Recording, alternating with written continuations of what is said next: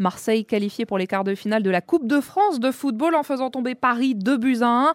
Première fois que l'OM battait le PSG à domicile dans la compétition.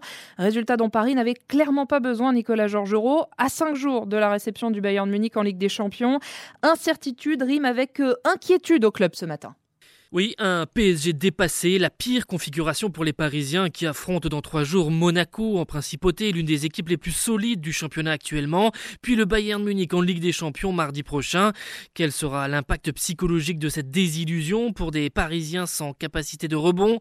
Et un entraîneur Christophe Galtier qui multiplie les mises en garde sur le contenu des matchs sans réel effet sur son groupe. Le Paris Saint-Germain s'est fait sortir deux saisons d'affilée prématurément en Coupe de France. Ça fait tâche pour un club dont le budget approche les 700 millions d'euros. Une équipe atone, vite bousculée, à l'effectif mal fagoté. Et les chiffres sont parlants. Un seul succès marseillais en 12 ans, avant celui d'hier soir. Les différents coachs parisiens, d'Emery à Pochettino, en passant par Tourelle, avaient compris l'importance de ces confrontations pour s'acheter de la tranquillité. C'est une pierre dans le jardin de Christophe Galtier et un gros caillou aussi dans la chaussure avant les échéances décisives jusqu'au huitième de finale retour contre le Bayern le 8 mars. Nicolas Georgerot du service des sport de RTL. Direction l'écart aussi pour euh, Nantes, Auxerre, Lyon, Toulouse, Annecy et Grenoble. Tirage au sort des affiches à 20h45, juste avant le dernier match de ces huitièmes.